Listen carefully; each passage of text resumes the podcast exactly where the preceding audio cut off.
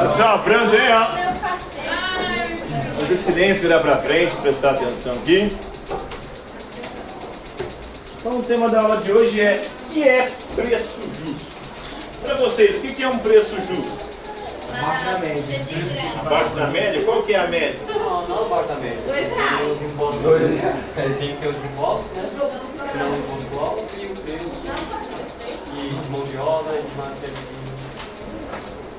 Não tenha muito imposto, que eleva o valor desse produto e que não seja muito caro em relação à mão de obra e matéria-prima, é isso? É por isso que o miojo é 12,50. Olha. É por isso que o miojo é 12,50. E hoje é dois Essa é uma discussão que existe dentro da economia desde a antiguidade, desde pelo menos Aristóteles. Aristóteles vai dizer que os preços são estabelecidos por necessidade. Quanto mais necessário é um produto, mais caro ele deve ser. É assim que funciona na prática? As coisas necessárias geralmente são as mais baratas. Até porque também são as mais É abundantes. tipo carne também, né? Carne, já é mais cara, né? Mas o nosso corpo precisa de proteínas. Claro que a gente pode tirar essas proteínas de outros alimentos. Mas a carne seria ou foi historicamente um meio mais fácil de adquirido. No processo evolutivo ali, o ser humano é um animal, era um animal herbívoro no processo evolutivo.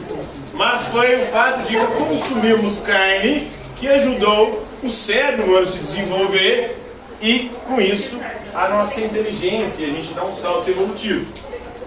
A gente pode olhar, nossa arcada dentária não é propícia para comer carne. Não somos ou não temos uma arcada dentária de um animal carnívoro. O nosso estômago também não é apropriado para consumir carnes.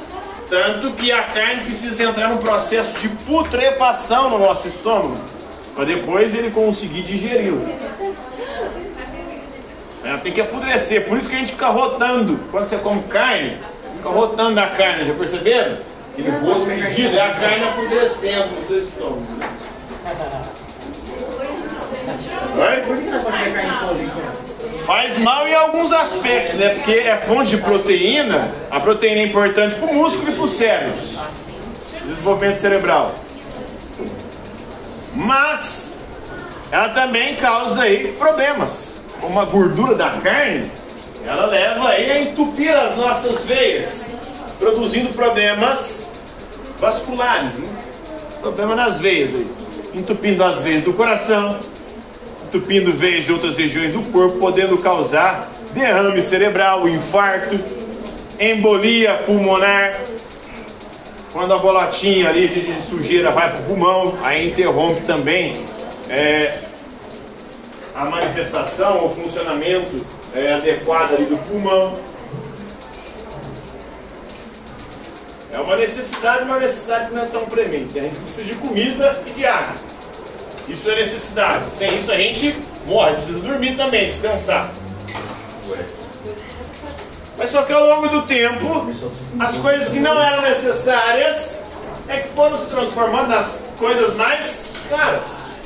Tanto que hoje os objetos mais caros são os objetos do mercado de luxo. E o luxo é tudo que é. E o sistema capitalista também é um sistema bem inteligente, ele trabalha com a publicidade, com marketing, com propaganda, e consegue incutir na gente que algumas coisas são necessárias. Sem elas a gente não pode viver. Mas eu nem preciso do iPhone, que o iPhone já está já? Oi? 15? Ele precisa do iPhone 15? Se é necessário, se tiver um iPhone 15, você vai morrer? vai prejudicar significativamente a sua vida? Dá pra comprar uma moto com o preço do iPhone. Pois é. Mais de 10 mil reais, né? Pra comprar um carro. Um Celta. Carro popular. Comprar um carro. Bota na faixa dos 5, 10 mil reais. Vai? Não, tu compra, tu é roubado, ele cai, ele molha, ele estraga. Uma criança maldita vai lá e joga terra em cima dele. Então o mercado capitalista ele faz com que a gente passe a acreditar que algumas coisas são necessárias. Se a gente não tiver elas, a gente não pode ter felicidade, não pode ser feliz. Mas a maior parte dessas coisas são coisas supérfluas. Nós podemos muito bem viver sem elas. Mas o sistema vai criando uma forma tal e uma dependência tamanha vamos tendo problemas seríssimos. Hoje em dia há um problema muito sério, principalmente nas escolas, mas de forma geral com os jovens e as crianças, por conta justamente do celular. O que está acontecendo? Nosso cérebro está sendo treinado para se tornar dependente desse aparelho, desse objeto.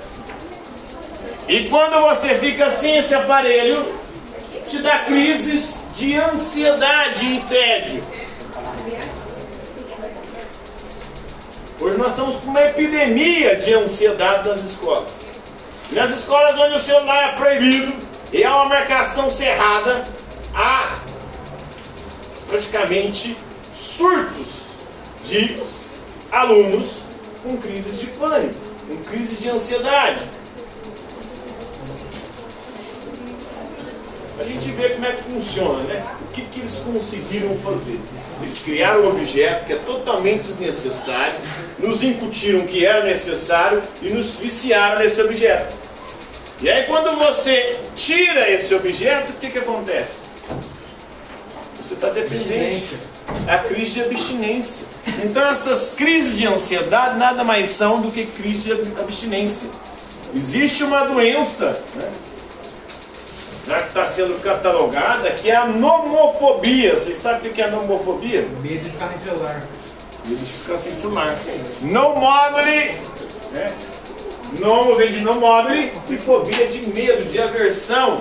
E é por isso que se desenvolve aí essas crises de ansiedade, de tédio, de loucura, né? As crianças estão sendo treinadas ali no TikTok, aqueles videozinhos curtos, com substâncias sendo produzidas no cérebro, fazendo com que a atenção também seja completamente diluída. Olha só como é que funciona. Estudos da década de 90 e início do século 21 apontavam que o ser humano, em média, ele consegue manter a atenção por 20 minutos em alguma coisa. No Brasil fizeram essa pesquisa e descobriram que era 7 minutos. O brasileiro é bem abaixo da era bem abaixo da média internacional. E foram fazer alguns estudos e perceberam o seguinte: no Brasil essa média coincide ou coincidia com os intervalos da novela ou os intervalos dos programas da TV aberta. O programa ele ficava 7 minutos, depois vinha a propaganda, o intervalo. Então todos os programas eram assim. Então isso treinou a nossa mente a só ficar ou manter a atenção durante 7 minutos. Agora com o TikTok, um vídeo de um minuto, meu amigo, a coisa vai virar um caos. A humanidade está caminhando para a desgraça, né? Porque sem o foco, sem atenção e concentração, como é que vai ficar o futuro? Justamente a capacidade de focar, ter atenção e concentração, a humanidade conseguiu se destacar entre todos os outros seres. Ela vai perdendo isso, vai ficando cada vez mais à mercê. À mercê de quem controla esses mercados, como é o caso aí das Big Techs. Facebook, que é dono aí da, do Instagram, do Facebook, do WhatsApp, do Google, né? E mais aí, do TikTok. E por aí vai. Mas voltando aqui, o que é preço justo? Será que existe uma relação entre mercados e moralidade? Será que é preciso haver um preço justo ou não? O preço é somente o resultado da oferta e da procura. Independentemente de ser certo ou errado, de ser o bem ou o mal. Vocês acham que tem alguma relação do preço com a bondade, com a maldade? Tem. Para o Tomás de Aquino tem. Para ele existe um preço que deve ser o preço justo. E qual que é esse preço justo? Ele vai falar o seguinte: o mercado precisa de mercadoria, de produto para vender. O comerciante, que é o dono das mercadorias, ele só fornece essas mercadorias se tiver uma recompensa, que é o lucro. Pode ter lucro? Pode, muito mais de aquilo. Mas esse lucro não deve ser abusivo. Mas também existe um aspecto moral, de moralidade. Os economistas contemporâneos, principalmente os liberais capitalistas, eles diziam o seguinte: não existe moralidade. O que existe é oferta e procura. Se tem escassez de um produto, o preço vai subir. Se há abundância desse produto, o preço cai. Assim funciona. Mas para o Aristóteles, para o Tomás de Aquino, é assim. Para que os preços não sejam injustos, o lucro não deve ser excessivo, porque a ganância, a avareza é pecado. Um exemplo disso aqui. Você acompanhar o que aconteceu no litoral norte de São Paulo? Lago.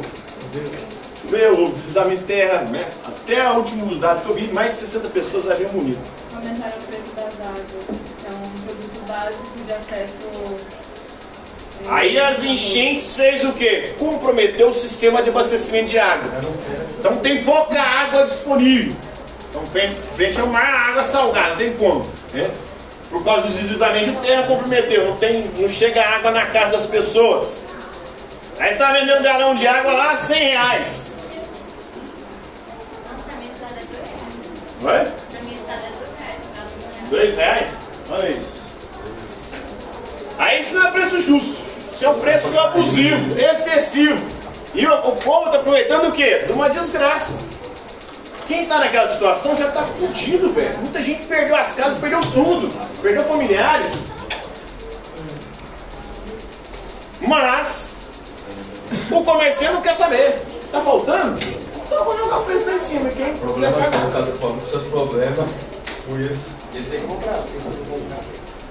Exatamente, ele tem que pagar. Aí quem já é pobre, que foi quem se fudeu, se pode mais ainda. Porque o rico, as casas deles não foram afetadas. Porque o que acontece? Os ricos compram as casas à beira-mar. Os condomínios fechados à beira-mar. Foram as regiões que não foram afetadas. Enquanto o pobre, ele não tem como comprar à beira-mar, que é caro, ele vai para os morros perto do mar. E é onde que acontece os deslizamentos, eles se fodem. Eu já estou fudido, sem casa, perdeu parente, e agora tem que gastar um dinheiro que não tem para comprar algo sem o qual é uma necessidade e não vive. Então Tomás de Aquino condena isso, apesar de que os economistas modernos não condenam. Dentro do Império Romano, por exemplo, é, um sujeito, se ele fosse nobre, patrício, é, rico, poderoso, tivesse terras, mas ele tivesse que enfrentar problemas financeiros, ele né, não podia vender a terra que ele era dono por menos do que ela valesse. O que, que acontece quando você está em crise financeira? Você vende o que você tem, não é? Eu procuro uma agiota. A preços. As- a preços muito mais baratos do que o produto vale, porque você está desesperado atrás do dinheiro, precisando do dinheiro. Aí você vende umas coisas que são mais caras por preço mais barato. No Império Romano havia uma lei proibia isso.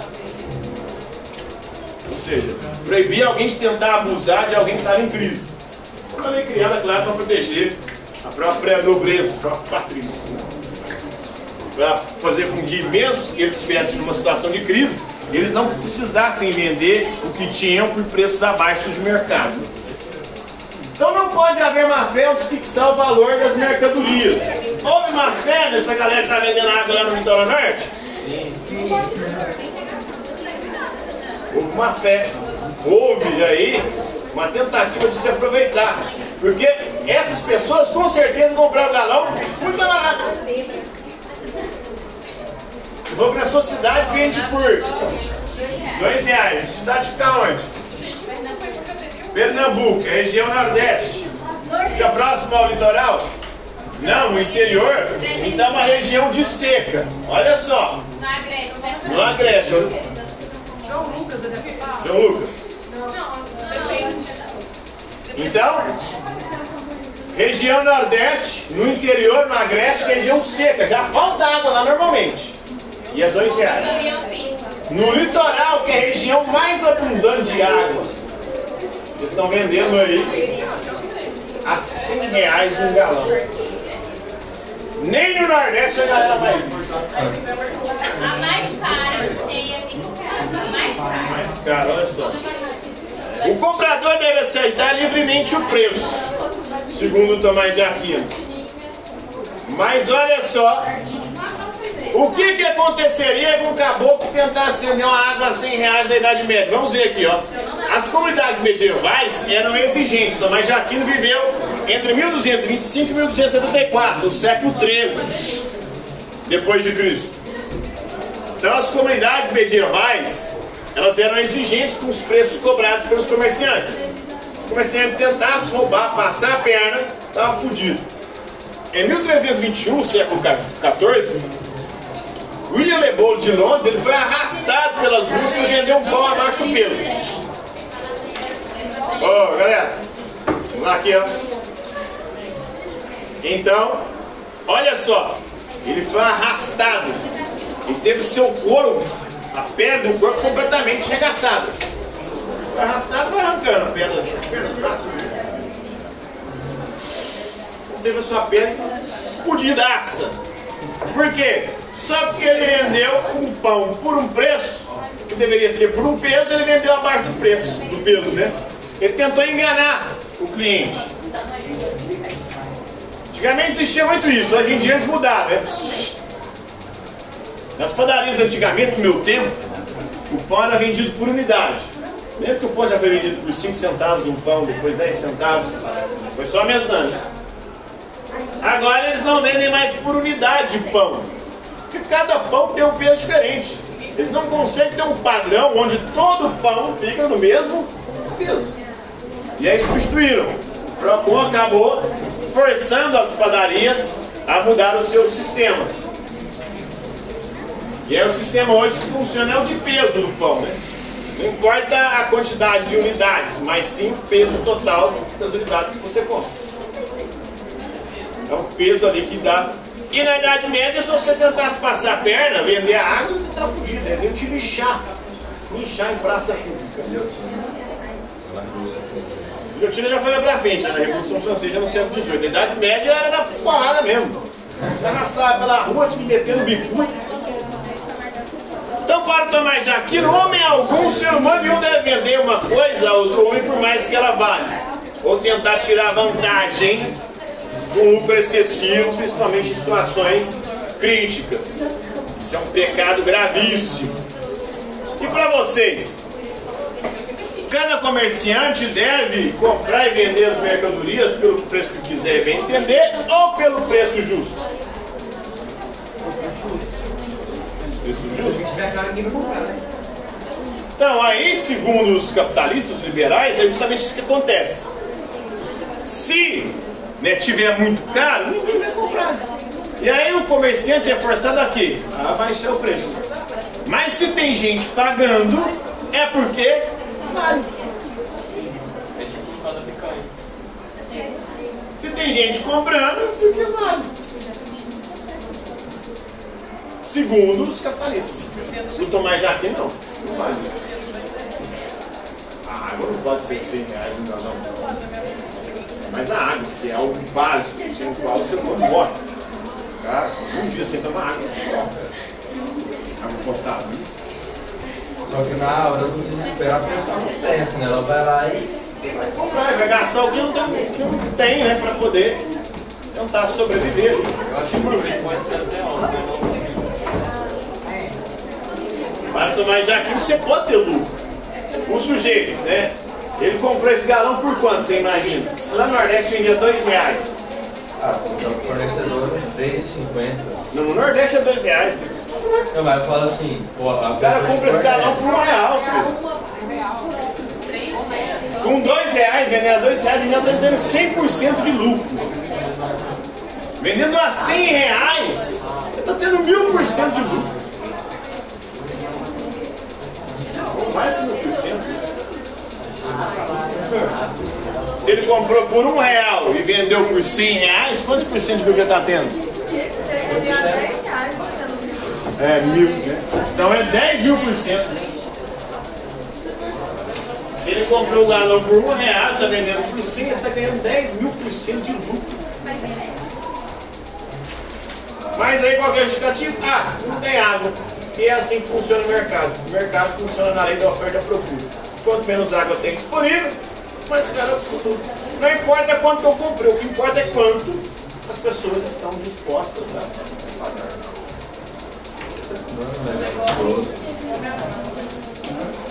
Será que a economia tem que se envolver com moralidade? Será que a economia tem que ser ética? O que, que aconteceu ao longo da história? Houve uma separação. A partir da modernidade, as ciências elas se separam da religião. É onde, por exemplo, surgiu Maquiavel separando política e religião. A política dizia como deve ser o governante. Maquiavel mostra como é ou como são os governantes. A religião dizia como deveriam ser os preços. A economia mostra como se formam os como se forma os preços? De acordo com a lei da oferta e da e não importa a necessidade e a vida das pessoas. O que importa é o mercado. Será que isso é certo? É.